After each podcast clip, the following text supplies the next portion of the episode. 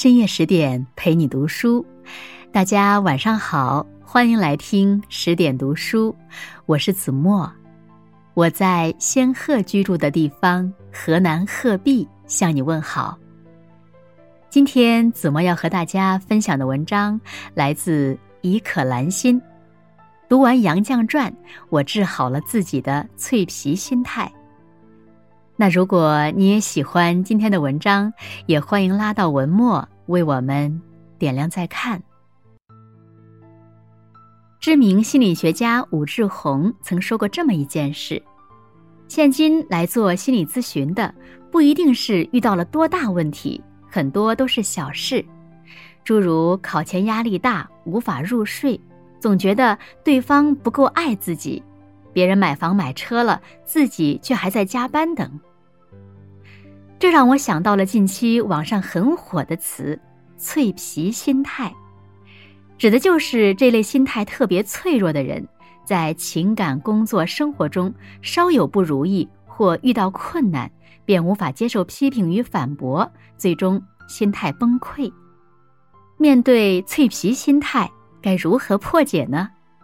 或许啊，我们可以从一个人身上找到答案。这个人就是历经一个世纪、饱经风霜洗礼、活了一百零五岁的杨绛先生。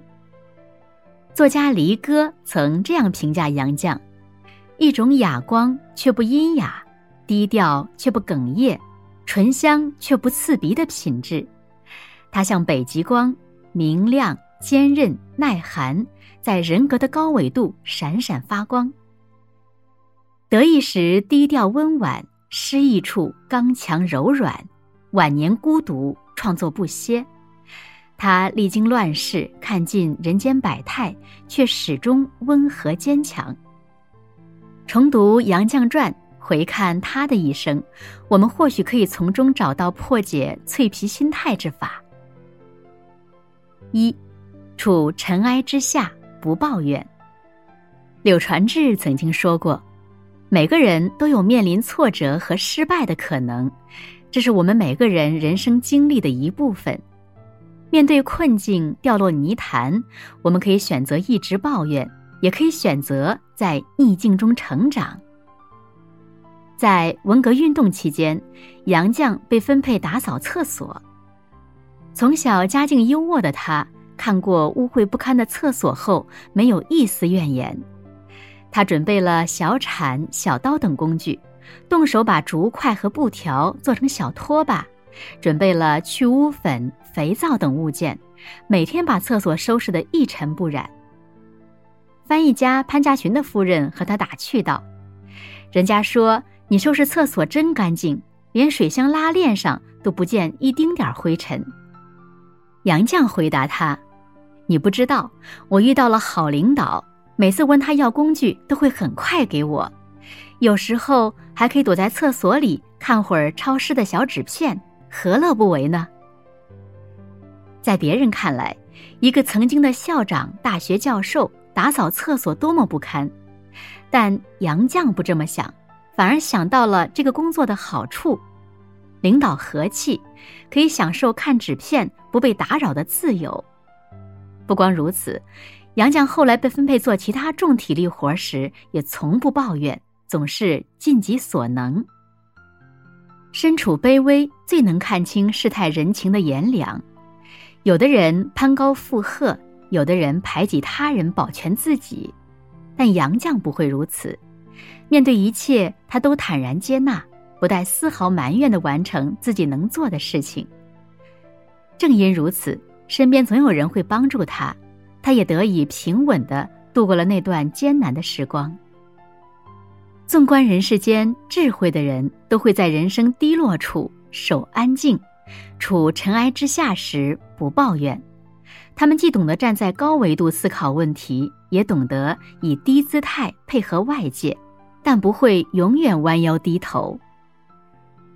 作家沃尔波尔有一句名言：“这个世界凭理智来领会。”是个喜剧，凭感情来领会是个悲剧。人间万般滋味，皆是生活。一个有情趣的人，即使生活清苦无比，也能从苦中作乐，并嚼出几分乐趣。二，案件重伤处不纠缠。曾看过这样一组漫画：一只骆驼跋涉在沙漠中，炎炎烈日当头，又饿又渴，行到一处，脚掌被一块玻璃划破。疲惫的骆驼顿时火冒三丈，撩起脚，狠狠地将玻璃碎片踢了出去。骆驼的脚掌被划出了更大的伤口，鲜血直流。浓重的血腥吸引来了附近的狼，骆驼顾不上脚掌，仓皇逃跑。他使尽全身力气，好不容易摆脱了狼，却因失血过多，奄奄一息，瘫倒在沙漠上。附近有个食人蚁穴，闻到味儿倾巢而出，很快就爬满了骆驼的全身。此时的骆驼后悔不及，心想着，若不和玻璃纠缠，自己也不至于落得如此下场。生活中面对伤害，若像上面的骆驼一样，到头来折磨的是自己。学会放下，及时抽离，才能解脱。杨绛所处的那个年代，知识分子经常要进行思想改造，必须经历思想动员、酝酿讨论、声讨控诉三个阶段。一次酝酿会上，一个女学生大声控诉杨绛道：“杨继康先生上课不讲工人，专谈恋爱。他教导我们，恋爱应当吃不下饭、睡不着觉，见了情人应当脸发白、腿发软。”一时间。在场人的目光齐刷刷地望向杨绛。事发突然，杨绛愣住了。他看了看那名女学生，这人自己并不认识，心里觉得奇怪，自己根本没说过这样的话。杨绛平复住不安的心，并没有被女学生激怒，装作没听见。第二天，杨绛照旧梳洗完毕。挑了件光鲜的衣服打扮一番，精神抖擞的出了门。他像往常一样，神采奕奕的去上班，还专门挑人多嘴杂的菜市去逛。因为他自知光明磊落，便不怕风言风语。后来这件事不但没有影响到他，还有更多的学生选修了他的课程。多年后，杨绛回忆此事说道：“知道我的人，反正知道。”不知道的，随他们怎么想去吧。人生在世，冤屈总归是难免的。是的，越是纠缠不放的，越会卡住你，成为你的心魔。与其在案件重伤处做无谓纠缠，不如不慌不忙的继续自己的生活。英国诗人兰德写道：“我和谁都不争，和谁争我都不屑。”人生路上。如若遇到泥坑，越是愤怒的往下跳，越会溅得自己满身。明智的做法，学会避绕，不较劲，不纠缠，不把时间浪费在烂人烂事上。三，踽踽独行时不内耗。一九九四年，杨绛的丈夫钱钟书检查出膀胱癌。杨绛一直在病床前照顾，此后反反复复，钱钟书多次住进医院。没多久，女儿钱媛也检查出肺癌晚期，于一九九七年去世。此时的杨绛已八十高龄，一边承受痛失爱女的悲伤，一边拖着弱小的身体照顾钱钟书。女儿去世后一年，钱钟书也离开了人间。昔日的好友前来登门拜访，进门还没说话，眼泪就开始大颗大颗往下掉。杨绛见状后，赶忙安慰道：“傻孩子，我都挺过来了，你还这样哀伤？你往深处想，痛苦的担子由我来挑，难道不是一件好事吗？该受到宽慰的人明明是他，他却柔声细语的安慰着别人，这……”就是杨绛。踽踽独行时不内耗，活在人世一天，便会过好一天。钱钟书离世时，告诉杨绛要好好活，他便真的在好好活，不让他失望。他的信念是：得留在人世间打扫现场，尽我应尽的责任。当有人打电话给他说要出版钱钟书的手稿时，他要自己件件审过。在那动荡的年代，钱钟书的手稿已支离破碎，杨绛便耐着性子一点点拼凑粘贴，然后装订成册，再从头到尾审一遍。在他的努力下，钱钟书手稿集得以出版。九十二岁那年，他完成了我们仨的撰写。他用朴实无华的文字，将一家三口几十年来的亲情娓娓道来。完成了女儿未了的遗愿。后来历经两年半的时间，在九十六岁时，杨绛完成了对人生的思考，撰写了《走到人生边上自问自答》一书。走到生命的尽头之时，杨绛称其是回家。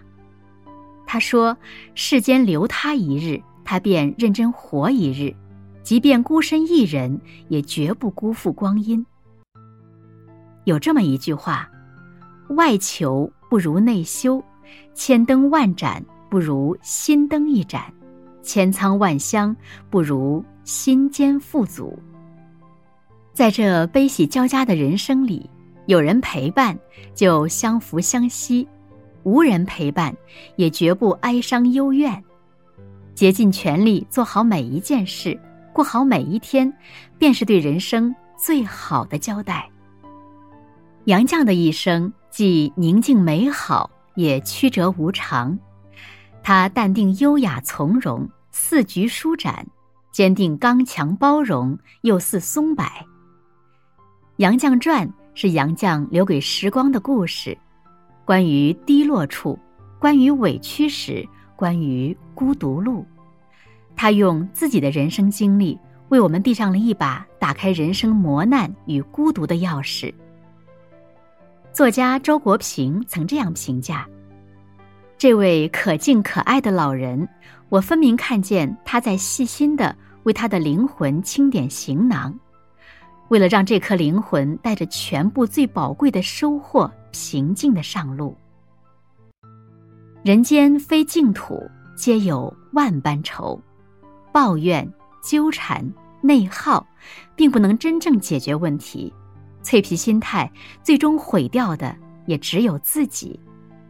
当我们也像杨绛先生那样，戒掉脆皮心态，潜心笃志，过好这一生，终将迎来人生的晴空万里。